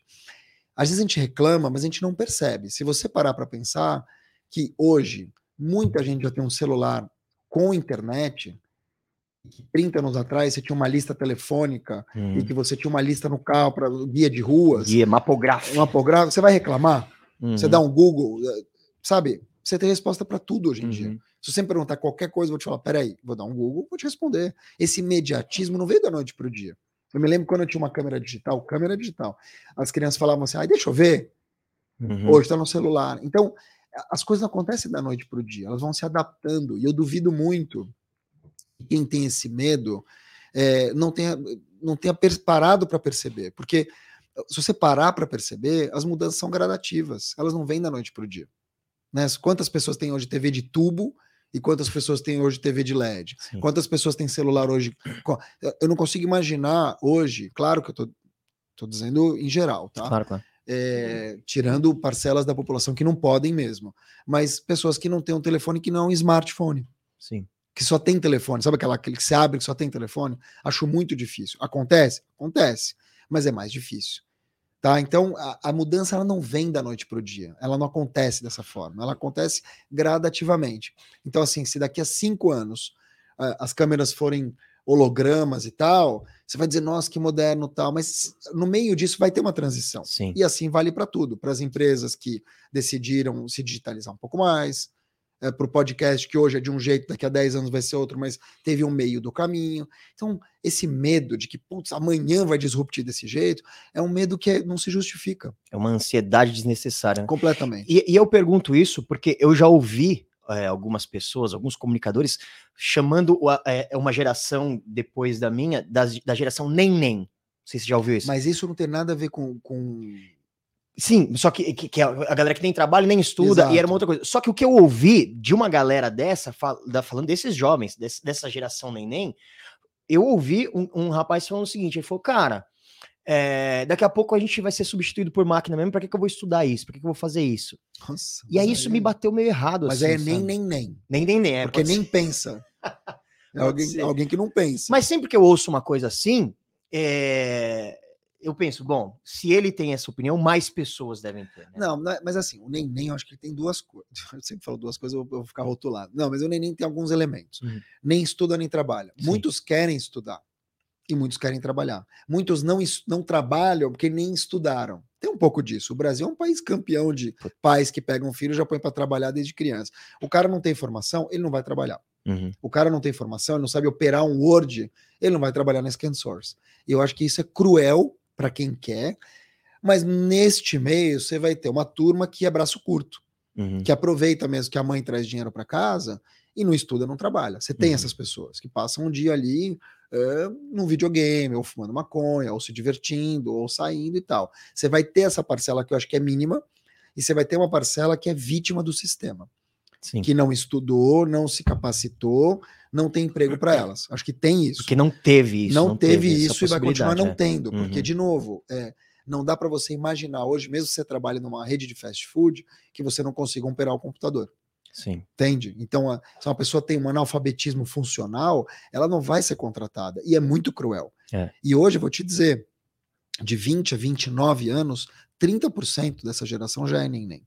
É muito sério. É Porque você vai ter adultos depois que não têm capacidade nenhuma, ou capacitação nenhuma, melhor dizendo, para trabalhar. Caramba, isso é terrível, né? E, e você acha que a tecnologia vem modificando a cultura e os comportamentos das pessoas? 100%. 100%. Eu vejo que, claro que, de novo, você vai ter uma parcela da população que é mais rural, uma parcela Uhum. da população que não, não é adapta a isso, mas nos grandes centros urbanos mudou completamente. E mudou em tudo, na comparação que a gente faz uns com os outros, na maneira de consumir, na maneira de trabalhar, na maneira de fazer sexo, na maneira de contratar pessoas, na maneira de demitir, na maneira de socializar e na maneira de se comunicar. É, se eu te perguntar aqui quantas redes sociais você tem, quantas você tem? Putz, não sei, umas quatro, cinco. Umas quatro, cinco. Uhum. Quais canais as pessoas falam com você? Você vai falar uns oito. É. Né? Porque tem o WhatsApp, tem o Telegram. tem- Então, assim, tudo mudou. Tecnologia. Fica um dia sem teu celular, fica um mês sem teu celular. Uhum. A menos que você vai passar no largados e pelados, porque o resto é impossível. como, né? Se eu quebrar o teu celular agora, daqui a 48 horas você compra um outro, no máximo. Mesmo que você gaste o olho da cara. Por quê? Porque, cara, não dá para viver sem. Você tem tua família, você tem teus filhos, tem teus amigos, tem teu trabalho. A gente é muito dependente. Basta ver a última crise que teve no WhatsApp, Instagram, Putz, como as pessoas ficaram loucas. um dia. Um dia. E todo mundo Algumas horas, nem um dia inteiro. Então a gente é muito dependente da tecnologia. Isso é muito doido, né? É, Eu queria te perguntar um pouco, voltar é, numa outra coisa que a gente comentou um pouco mais atrás. Como que você enxerga a expansão do home office? Você acha que isso é saudável, cara? Eu Porque acho foi que comemorado, vai- depois é, falaram mal. é. Que- Não, o que eu vejo hoje? que vai acontecer mesmo é o Anywhere Office. Uhum. trabalhar de qualquer lugar. Claro que num mundo como Scan Source, isso fica mais fácil. Você tem colaboradores que podem trabalhar da Tailândia, de Israel, da Indonésia, do Piauí e tal. Mas eu vejo que a convivência é muito importante. A gente poderia ter feito esse podcast de Zoom. Eu faço muito podcast de Zoom. Uhum. Não é igual. Não é? Não é igual. É, a convivência gera pertencimento. Ela cria uma cultura mais forte. É importante a gente ver pessoas, somos seres sociais. Vai ser igual ao que era? Não. O home office é igual ao que era? Não. Até porque a gente não teve home office. A gente foi trabalhar, é, é, a gente foi morar no trabalho, que é diferente, né? E isso já traz problemas. Hoje em dia já tem pesquisas que mostram que quase 30% das pessoas não querem mais. Por quê? Porque filho na cabeça, ergonomia, eh, trabalha muito mais, não tem tempo para nada, não se troca. Eu acho que isso faz falta. Vai voltar igual? Não, mas eu vejo que o futuro tem muito disso. Anywhere Office. Ou seja, se eu tenho uma boa internet, um bom computador, eu posso trabalhar de qualquer lugar. Claro que isso não vai substituir um chapeiro de uma rede de restaurantes. Não dá. Estou Uhum. dizendo para escritório. Mas, ao mesmo tempo, você tem essas possibilidades. O chapeiro, ele pode, por exemplo, ter um trabalho à distância. Ele pode fazer um outro trabalho ou vender produtos à distância. Sabe? Então, Uhum. esse híbrido também ele vai acontecer na vida das pessoas como um todo. Eu acho que a gente vai ter Anywhere Office e eu acho que o Office mesmo, mesmo, claro que você vai ter uma parcela que vai ficar trabalhando de casa, que é mais confortável, tem mais horário e tal, mas o Office mesmo, por exemplo, uma Scan Source da vida não pode ser 100% remoto. Uhum. As pessoas vão ter que se encontrar. E aí elas vão encontrar um meio termo que é um híbrido. Então, eu vinha todo dia, preciso vir todo dia, já que há 20 meses eu não estou vindo e funciona? Não, posso vir três vezes. Então, acho que o futuro é híbrido. E é híbrido em tudo. Já era no sexo, né? Que a gente fazia o sexo virtual e tal. Agora é no trabalho, é no relacionamento, é nos eventos, Uhum. sabe? Você tem coisas híbridas, é na educação. Isso é muito louco. Eu lembro que eu li uma pesquisa uma vez científica que, que, que procuraram o que mais entristece o ser humano. E aí descobriram que era o isolamento. Uhum. É, não são problemas financeiros, não são problemas amorosos, não é um acidente. Inclusive, nessa mesma pesquisa, eles mediram o nível de felicidade. É mesmo, que É, legal. Foi muito legal isso. Pegaram o nível de felicidade de uma pessoa que sofreu um acidente e perdeu uma perna e uma pessoa que ganhou um prêmio na loteria. Depois de um ano, os níveis de felicidade deles eram os mesmos. Caramba. É, é, de serotonina, de. eu queria, de eu queria ganhar na isso. loto. Eu também, no caso. Mas, mas é, a gente se adapta muito bem, né? Super. O ser humano é o animal que melhor se adapta. É, Mas aí, cara, você tem gente que não tem um, sor- um dente, mas sorri. E você tem gente que é bilhardar, que vive em depressão. uhum. É isso, não é questão, de novo, de dinheiro, de cargo, de salário. Tem gente que é muito mais feliz que eu, com muito menos, eu não tenho dúvida disso, mas Ah. muito mais feliz do que eu. E tem gente que tem muito mais que eu em tudo e que é super infeliz. A gente tem artistas aí que vivem em depressão. E tem Sim. tudo, tem milhões de seguidores. E aí? Você sabe que o índice de, de suicídio mais alto que tem é entre os comediantes. É mesmo? É, é a profissão que mais tem Bom, teve suicídio. o Robin Williams, né? Robin Williams mais recentemente. É, Mas é. É. é o índice de suicídio mais alto que tem, é dos comediantes. É Muito louco isso. E geralmente os comediantes são as pessoas que sofrem de muita depressão, É mesmo. porque a comédia surge como uma autodefesa. Olha que louco. Bom, Coringa, né? Coringa, tá aí, um baita exemplo. É, cara, a gente tá chegando no final Que e eu pena, tenho. tá Não, tão mas eu tenho. É, eu tenho umas perguntas muito legais que eu quero fazer pra você. Vou responder mais rápido, prometo. Não, mas tá tudo bem, vamos lá, tranquilo. Qualquer coisa a gente avança. A gente avança os minutos aí que tá vivo, legal. né? Tamo ao vivo. tamo Que horas são? Três e meia já? 15 para meio-dia. Geralmente a gente vai até meio-dia, meio-dia e pouco. Mas vai dar, tem mais umas três perguntas aqui. O Brasil tá se tornando um país de idosos, cara. Isso você sabe com certeza. Eu sei porque eu também sou. Não é? A previsão, até anotei aqui os números, é de que até 2050 o país tem uma média de vida de quase 82 anos. Hoje é de 76. E teremos muito mais idosos do que jovens já em 2030. Como é que o mercado está se preparando para isso, cara? Porque, inclusive, é, eu imagino que, que tem aí um- um- uma possibilidade de, de novos é, entretenimentos e mercados surgirem para essa galera que você não tem hoje em dia, né? Eu acho que o mercado não está se preparando, mas as pessoas estão. O que eu quero dizer com isso? Quem está envelhecendo, e eu tenho já pessoas que eu converso de 60 anos, por exemplo, já mais próximas. né? Eu tenho Hum. 48, converso com pessoas de 60 que são 12 anos a mais. Pô, nada. É, nada não, tá? Não exagera que Não é pra tanto já assim. me botou no- na terceira idade. Mas assim, é, essas pessoas já são os novos 40, literalmente Sim. né? Já são novos 40. Os 40 são os novos 20. Eu fiz um monte de tatuagem a partir dos 40. Meninão. Então, eu vejo que daqui a 10 anos, o cara de 50, eu vou fazer 50. O cara de 50 não tem a cabeça de um cara de 50 da década de 70. Uhum, Que você olhar e falar, meu, tá morto. Né? As propagandas de mãe, de mãe, de avó nos anos 70 eram. Né, se chamava uma avó para ser a mãe do negócio, que era super. As mulheres eram, não eram as mulheres que são hoje. Cara, deixa eu fazer um parênteses, não quero te interromper pra você não perder a Imagina. linha de raciocínio. Mas tem a música dos Beatles, When I'm 64, que fala When I get older, losing my hair. Ele fala, quando eu ficar velho e perder meu cabelo, quem vai cuidar de mim quando eu tiver 64? Nossa, é Tipo, isso. olha é os isso. Beatles cantando isso. É, né? mas é super. é- é- a gente chama disso de. Tem um nome, etarismo. né? Etarismo.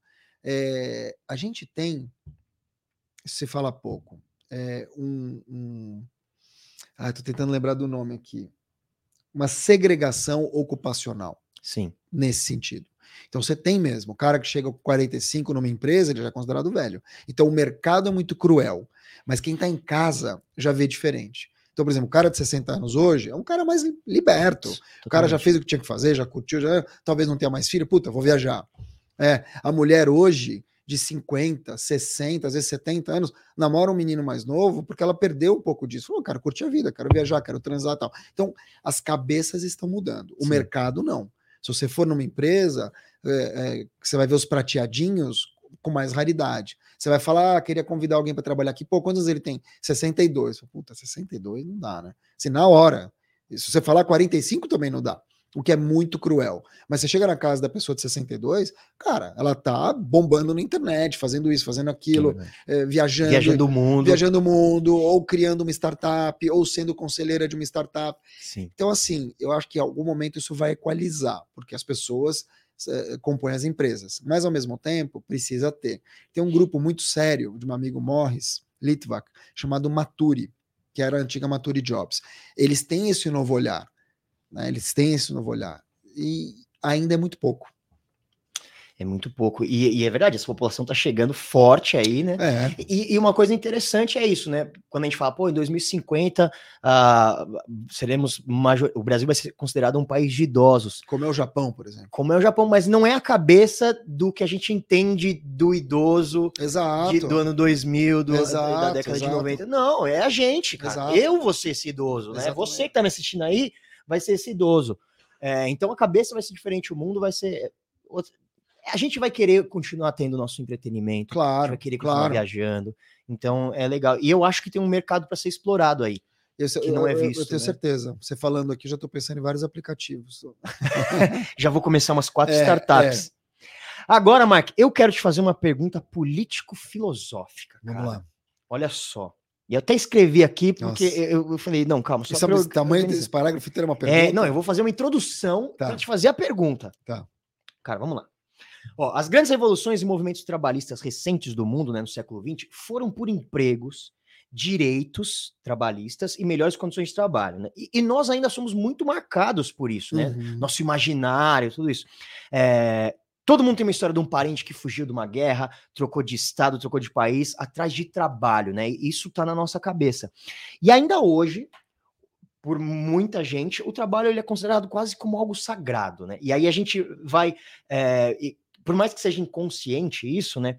É, quando as pessoas são canceladas, por exemplo, né? O que que a, socia o que que a sociedade, o que que essa multidão Uhum. sem coração tá indo atrás? Tá indo atrás do trabalho da pessoa. Ninguém Uhum. sossega enquanto a pessoa não perde a fonte de renda. Uhum. Né? Então é muito louco isso. O cancelamento é a nova forca. Sim. Né? Como que você mata uma pessoa? Quando você acaba com a fonte de renda dela. Então, ah, acabamos com o cancelamento. Podemos ir atrás de uma nova pessoa cancelada, né? É, O trabalho ainda ele é muito Hum, importante nisso, sim. né? É, E hoje, como sociedade, a gente está vendo é, a deterior- deterioração do trabalho como a gente conhece e, e como essa galera lutou para que ele existisse. Né? A gente vê pessoas se sujeitando a subempregos, a gente vê o fim de direitos trabalhistas, é, e eu enxergo isso como um movimento natural do capitalismo. Eu também. Né? Eu, não, eu não enxergo como deterioração, como evolução. Evolução, legal. Acho bacana você dizer isso, que vai chegar Até porque pergunta. antigamente também tinha escravidão e muito subemprego que a gente não via. Sim, e, e aí esses movimentos meio que foram uma luta para resolver isso. É, e aí hoje a em, alguns países. alguns né? países, É, sim, alguns claro. países. É, mas quando a gente pensa no capitalismo, se você for pensar no capitalismo puro, né, e cru, qual que é o fim do capitalismo? É uma pessoa com todo o dinheiro do mundo. É, Então a gente tem já hoje ah, movimentos de bilionários na, na Europa, nos Estados Unidos, que ainda não chegou aqui no, no Brasil, mas já é falado sobre. Os bilionários estão falando: opa, peraí, a gente tem que rever uma distribuição. não, já é aí falado. Tem o, o- o- Como ele se chama? Aqui no Brasil. O senhor Eli Horn, que é o da Cirela, Hum. ele tá, ele tá num. E Eu acho que entrou também agora o, o presidente do Nubank, chamado acho que Giving Pledge, que é, na verdade, você doar toda a tua fortuna depois que você se for. É Sim. muito raro, porque tem esse grupo, tem o Bill Gates, por exemplo. Sim, tem uma mas é raríssimo, concordo com você. E, e aí isso talvez seja uma forma de. de- eles estão percebendo já que, que a forma que a gente está vivendo hoje em dia não se sustenta, não, é Não, e sustentável. também não né? vai caber no caixão, né? Não vai caber no café, não faz o menor sentido, né? É, mas aí tudo isso posto, vendo da onde vem a sociedade, vendo da onde vem os movimentos trabalhistas, vendo a evolução do capitalismo, vendo a evolução do mercado e, e a internet, porque a gente está num caldeirão louco jogado. Aí, aí eu vou fazer várias perguntas de uma Tá. vez, tá? A ideia do trabalho mudou, a- a importância do trabalho na vida das pessoas mudou. E que sociedade é essa que está nascendo, cara? Bom, primeiro, repete a primeira. Vamos lá. A ideia do trabalho mudou? Mudou. Por Legal. completo. Primeiro, porque assim, as novas gerações já vêm com uma questão de querer viver mais do que trabalhar. Legal. Não é trabalhar para viver, é viver para trabalhar. Legal. Quer dizer, ao contrário. Não é viver para pra trabalhar. trabalhar, é trabalhar para viver. O que eu quero dizer com isso? Se você pegar o, Lucas, por exemplo, que hora você sai, Lucas? Ela já sai seis e meia. Seis e meia. É, quantas vezes você saiu daqui? Nove e meia. Ah, Nenhuma. Poucas, é. É, na, na minha época, você sair tarde era um sinal de que, meu, tá dando sangue pela verdade. empresa. Uhum. Imagina, final de semana. Hoje em dia, a molecada tá na porta. E eles não estão errados. Por quê? Porque você tem um horário para trabalhar. Então você produz naquele horário. Ah, vou levar trabalho para casa. Hoje está muito misturado. Mas na época era um sinal de, pô, imagina, o cara leva trabalho para casa, o cara sabe, ele tá afim mesmo de trabalhar, ele dá sangue pela escola. Não existe mais isso. Hoje as pessoas querem fazer o que elas têm que fazer, serem remuneradas por isso e viver. Porque o lazer importa muito, tá com a família importa muito. E hoje a gente viu que a pandemia reforçou isso. Eu quero estar com os meus filhos muito mais do que estar com o meu CEO, óbvio. Não tem sentido. Então, ressignificação talvez seja a palavra. Legal. Mais, aque- mais até do que deterioração e evolução. Ressignificação. A gente está olhando diferente para o nosso tempo, que é um recurso finito. Ele acaba. Como é que eu estou usando o meu tempo? Eu olho para trás hoje e falo, meu, já caguei muito. Já dei meu tempo para muita gente que não merecia. Aham. Já gastei muita energia com quem não merecia. E aí eu falo, pô, podia ter ficado com meus filhos. Podia. Me arrependo, óbvio. Teria feito diferente? Muita coisa. Eu não sou aquele idiota que vai te falar, ah, teria feito tudo igual. Não, teria Uhum. feito muita coisa diferente. Só que as novas gerações estão mais bem educadas nesse sentido. Elas conversam mais entre elas. Elas já veem os pais não como os grandes mentores, mas talvez elas já tenham outros tipos de influência desde muito cedo. E olha para o pai e fala: Meu, não é necessariamente a vida dele que eu quero. Sabe a história que você viu? eh, a gente falou até aqui antes, de pô, você olhar para o futuro, de ver Uhum. as coisas como elas acontecem, eh, e, e pegar isso para você ou não, Uhum. ou não. É isso que ele- as gerações já pensam. Eu não quero ter. eh, você vê isso na Peppa. Na Peppa, você tem filho pequeno, você Sim. sabe. Papai bobinho. Uhum. Papai bobinho. Quer dizer, não é mais o pai herói que vem de capa num cavalo branco. Não é o super-homem. É Uhum. papai bobinho. Então a própria Peppa, que é um desenho infantil, detona o pai para dizer o seguinte: é, o legal é estar com meus amigos. Né? Eu estou aqui, eu sou uma criança feliz e meu papai é bobinho. Olha como ela faz bullying com o próprio pai. Ela faz bullying. Nunca tinha reparado em você dessa forma, dona Peppa Não, Pig. o quê? A Peppa é terrível. Ela só faz bullying com o pai. Só faz bullying com o pai. A outra Lamentável. pergunta. É, eu queria, na verdade, sim, que sociedade é essa que está nascendo, né? Seria uma extensão. Mas você falando é, e encaixando umas coisas que a gente conversou, eu acho que isso vai muito no sentido do que a gente falou do, do especialista e o multifacetado, né? Sim. Eu acho que hoje em dia o trabalho ele, ele vai mais. As pessoas fazem mais coisas, né? Então, Tem, tem um nome isso aí, viu? Não sei se é especialista em T ou T, T sharp, uma coisa assim, que é o que? O T. Então ele tem um core, né? Ele tem ali o, o- o vertical daquilo que ele sabe. Eu estou viajando, pode não ser isso. Ah, mas ele mas tem os vamos lá. braços abertos para outros temas. Entende o que eu estou falando? Sim, então sim, a claro. tua essência é do teatro, sei lá, Uhum. né, ou do- da arte, sim. mas você está aberto a trabalhar com tecnologia, com escrita, com isso, e tal, mas você tem um core, né, você tem uma espinha dorsal ali. Isso é muito louco. E, e aí, olha onde que eu vou agora, hein? Presta atenção onde que eu vou. Filosofia. Vou filosofar agora longe, vão me chamar de comunista. Mas muita gente, por exemplo, cita Karl Marx e não conhece nada do Karl Marx, ninguém, nunca leram nada. conhece, deixa eu te falar uma coisa. Ninguém Ninguém, conhece conhece, nada, nada, né? óbvio. Muito bem.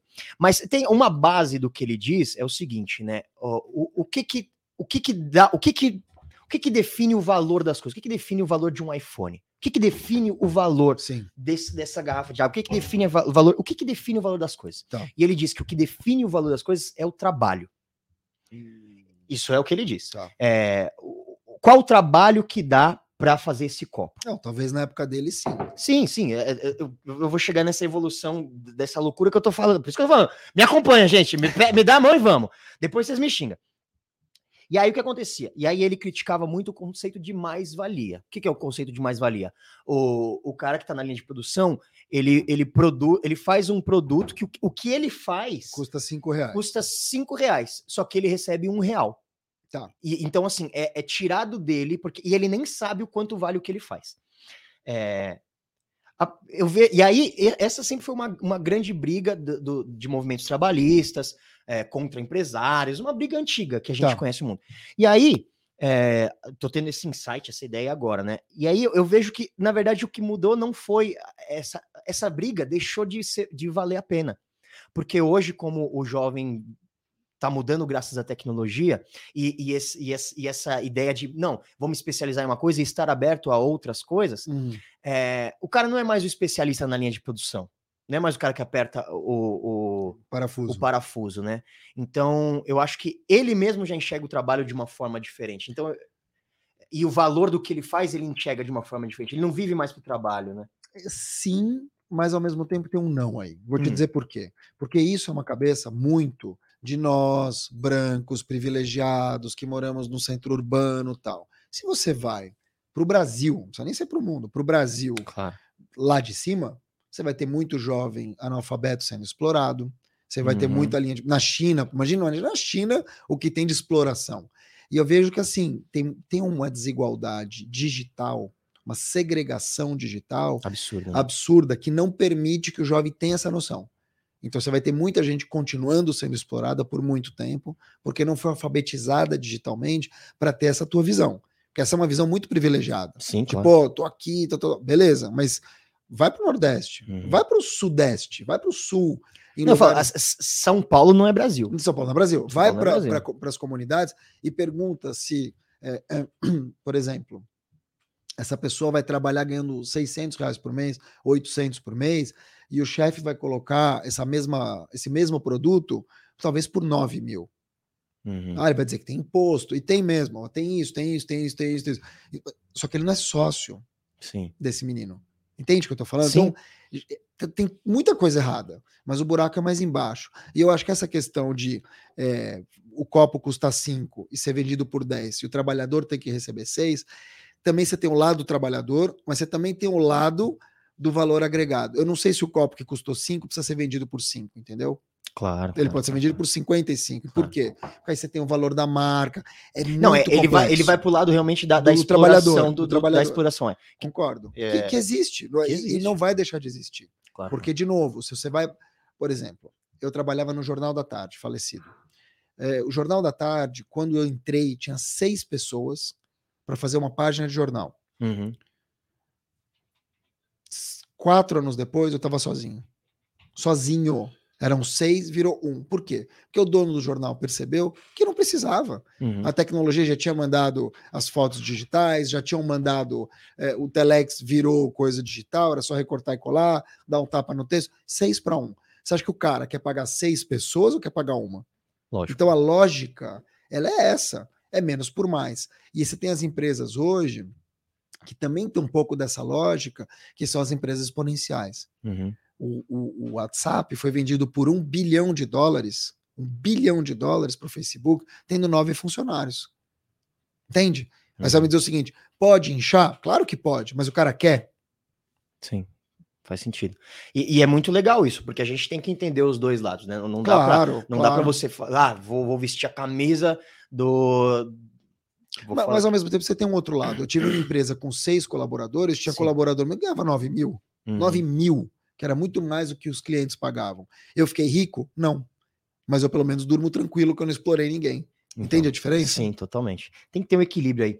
E aí, agora, é, já vamos nos encaminhando aqui para o final. Ah, Eu ainda vou, é, ainda vou fazer uma outra pergunta que acho que é, é- é interessante e depois eu pode fazer todas, a- pode fazer todas. mensagem.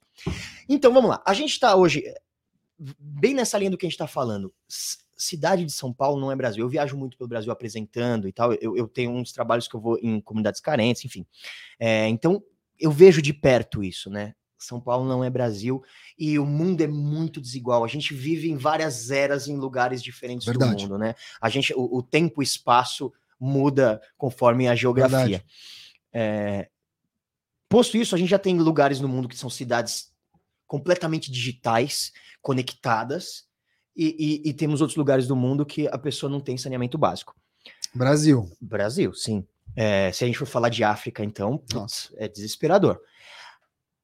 Se a gente continuar nessa, nessa linha, já estamos viajando aqui, já chegando no final. A gente vai ter daqui a pouco cidades muradas, com poucas pessoas e totalmente tecnológicas, e pessoas do lado de fora vivendo no Velho Oeste? Como é que a gente. Porque é isso que está acontecendo hoje, né? Às vezes pode parecer uma grande loucura, mas a gente tem pessoas fazendo assim, né? Sim. Não, você tem as crises migratórias eh, que acontecem por conta de guerra. Você tem, por exemplo, no Líbano, uma a cada cinco pessoas já é um sírio. Você tem na França todas as questões de migrações africanas e Uhum. do norte da África e do Oriente Médio. E você tem as explosões que vão acontecer que a gente não está vendo. Por exemplo, na região de Israel, vai ter mais palestino que israelense daqui a alguns anos, por Uhum. conta da demografia. É, onde que eu quero chegar? Uh, não acho que vai ser parque tecnológico, porque o ser humano não é tão bom assim.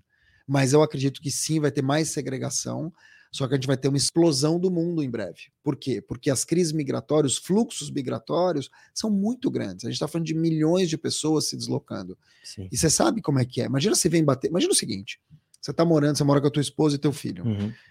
Bate na porta um refugiado. É isso. Falou: ó, não tenho o que comer, não tenho o que beber, não tenho o que vestir, não tenho documento, não tenho dinheiro. Você pode me ajudar? Você vai falar, cara, você está botando uma pessoa para dentro da tua casa, imagina. É. Você fazer tudo isso. Só que essas pessoas entram nos países aos milhões. E os países são obrigados a fazer, por quê? Por uma questão de humanidade Sim. e por uma questão de que você vai fazer o quê? Vai jogar a pessoa no mar? É. Imagina a Itália, que recebe todo dia milhares de pessoas. Que você pode fazer, como fazem os Estados Unidos, é devolver. Mesmo assim é custoso. Sim. O que você pode fazer, como faz a Alemanha, é absorver, que é maravilhoso, mas é custoso. Então, cara, isso muda muito. Muda a cultura do país, muda a geografia do país. Imagina, a gente não fala de Rondônia, mas todo dia tem venezuelano chegando aos milhares há muito tempo. Sim. Rondônia já é uma outra cidade. É, Rondônia é um estado, né? Estado. É, Boa Vista é. Porto Velho é a Porto capital. Velho, é. Roraima já é uma outra cidade. Outra cidade. Você tem. Roraima é um estado. Estado. Puta que pariu, tô bem também. É, Qual a capital de Roraima? Puta que. Olha, Não, é, não, é tudo bem, vai. você colocou a gente em uma Não. agora ao vivo, hein? Porto Velho é Rondônia. Porto Velho é a capital de Rondônia. Já É. fui pra Porto Velho. Linda, tem rios É maravilhosos. mesmo? Hã? Boa, Boa Vista. Vista. Boa Vista. Então, assim, em Boa Vista já é uma outra cidade. Você já é uma outra cidade. Você tem muito mais violência, você tem muito mais xenofobia, Sim. você tem muito mais moradores de rua, o comércio mudou completamente, já se fala dois idiomas, mas isso ninguém mostra na Globo, ninguém mostra. Por quê? Porque é uma cidade pobre e que não interessa o Brasil. É isso, ponto. Só que você tem um problemão ali, um problemaço. Primeiro que o governo não dá atenção. Uhum. Segundo que os moradores locais se sentem invadidos. E é um direito deles se sentirem invadidos. Terceiro que muda tudo, a geografia, o comércio, o idioma e a cultura do local. Sim. Só que ao mesmo tempo você tem pessoas com filhos debaixo do braço. Você vai dizer não para as pessoas? Você vai dizer, ó, fica na rua, morre? Não dá. Não dá. Então, esse é um problema muito sério dos governos. Isso aumenta a criminalidade, aumenta Super. E eles não têm como Sim. resolver. E isso está acontecendo em nível mundial, não é só no Brasil, está acontecendo eh, na Europa. Você Uhum. vai para cidades europeias hoje, você tem muito mais pobreza, você tem muito mais miséria do que você tinha. Você vai para a França hoje, é uma Paris, por exemplo, uma cidade multicultural, quase Nova York. Você não Uhum. vê aquele francesinho branquinho de nariz fininho, por quê? Porque já tem duas, três gerações morando lá, né? De pessoas que vêm desses países. Então, é, é uma questão muito discutível o que, que vai acontecer.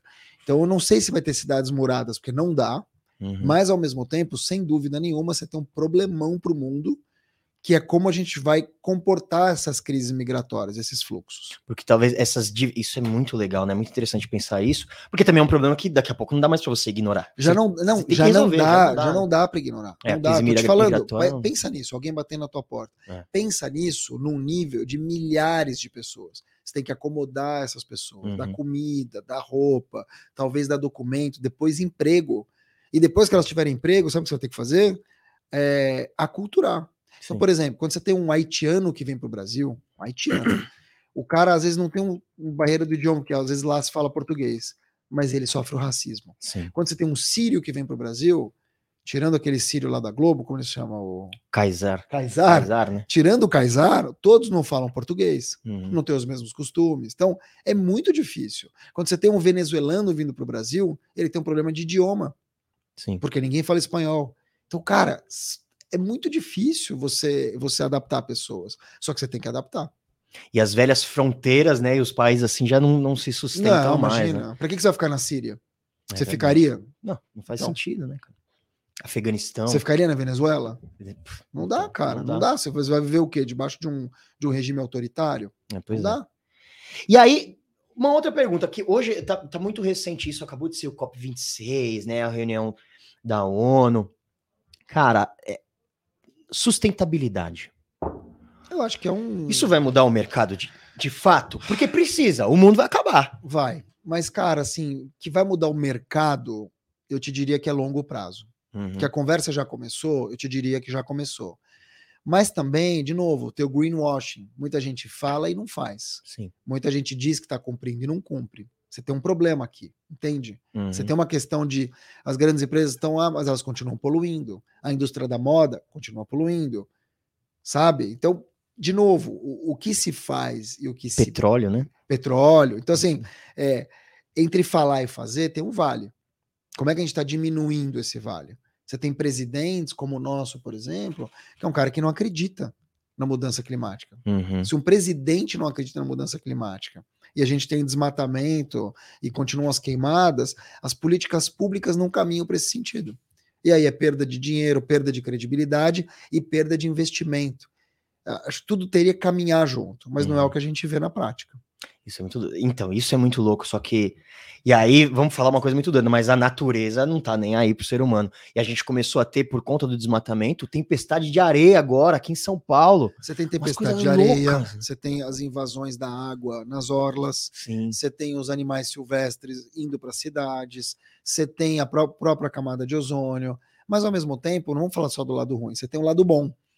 Muitas empresas já mudando o conceito de produzir, Sim. você tem, na verdade, toda a cadeia de agricultura trabalhando de forma diferente. Toda não, mas é uma parte. Você tem, na verdade, novos movimentos veganos Sim. que estão aparecendo, que impactam menos os animais. Então, tem um outro lado sendo que já trabalhado. tá acontecendo. Claro, né? e que vem também dessa nova visão de mundo, das novas gerações. Muito legal. Mark, cara, que conversa boa. Boa, né? Eu queria, nossa, ficar horas aqui, mas. Não, eu tenho família. tá É, bem. então, é que eu quero passar o Natal em casa. Mas deixa uma mensagem final pra galera que tá assistindo a gente, pessoal que tá perdido na carreira, que tá preocupado com, com as mudanças do mundo, é, tá todo mundo sofrendo de crise de ansiedade porque não sabe dia de amanhã. É isso aí. É, O que, que você, do alto do seu conhecimento, eu sei que Se você é falar do alto dos seus 48 anos. já ia tomar um chute mais da mesa. É, O que, que você, de tudo isso que você viu do mundo, você é um cara é, super sensato, consegue enxergar as coisas com clareza. O que, que você tem para falar para essas pessoas, pra gente, para mim também Tá. agora aqui? calma. Tudo se resolve. Às vezes demora um pouco mais, mas se resolve. Tem um discurso do Steve Jobs que eu a- tá em inglês, mas dá para você ver a legenda em português, que é, você pode colocar Steve Jobs Stanford, Hum. né? S-T-A-N-F-O-R-D. Stanford, que é um discurso que ele fez numa faculdade. Você já viu esse discurso? Putz, não sei se eu já Nossa. vi. Ele fala o seguinte, que a vida é sobre ligar pontos. Então ele já estava com câncer, Uhum. mas ele conta para os alunos que é tipo um, ele foi um paraninfo ali. Paraninfo é foda. Ele foi um paraninfo ali é, e ele conta um pouco sobre isso. Ele conta um pouco sobre a vida, a morte e como ele criou a Apple. Como ele criou o Macintosh, na verdade. E ele fala que é tudo sobre ligar os pontos. Então, hoje, mesmo que você esteja difícil, na merda, é, uma hora isso vai fazer sentido para você. Porque, na verdade, a carreira e a vida não é linear. Ninguém faz isso. A pessoa faz isso. E Uhum. tem um exemplo que eu uso muito que é do eletrocardiograma. Quando ele tá assim, é que você tá vivo. Quando ele tá assim, é que você morreu. Então você tem que se preocupar mesmo se você estiver assim na vida. Porque a vida é isso, cara. É pico e descida, pico e descida, pico e descida. É choro e riso, é frio e calor. É tudo muito binário nesse sentido. Claro que você tem ali no meio 50 tons de cinza, mas em algum momento, mesmo que você esteja ruim, Uhum. isso vai fazer sentido.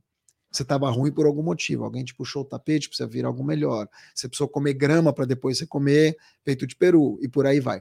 Só que você tem que encarar isso como uma fase e não adianta você pensar só na lei da atração. Você tem que pensar na lei da ação. Não adianta só você, putz, vai chegar, vai cair no meu colo, eu sou legal, nunca sacaneei, sou do. Não. Você vai ter que dar um passo para frente ou dar um passo para trás para dar outros para frente. Mas você vai ter que movimentar, porque a vida é movimento. Legal. Mark Tawil, pessoal. Mark, obrigado, cara. Obrigado, Obrigado pelo seu tempo. Dá licença o Foi microfone. muito bom. Obrigado, cara. Conversa gostosa. É isso. Obrigado pelo seu Obrigado tempo. de coração, obrigado a todas e todos que assistiram. Lucas, Fernando, toda a rapaziada aqui trabalhando. E eu acho que é isso, né, Beto? É, é trabalho, cara. Trabalho de si mesmo, né? E depois trabalho dos outros. fazer movimento. É né? A movimento, vida a vida é movimento. O tempo todo. Muito bem. Gente, é isso. O Scancast podcast da Scansource de carreira e tecnologia fica por aqui. Muito. Opa! Arrobinha. Arroba, por favor. Arroba, favor. gente, arroba.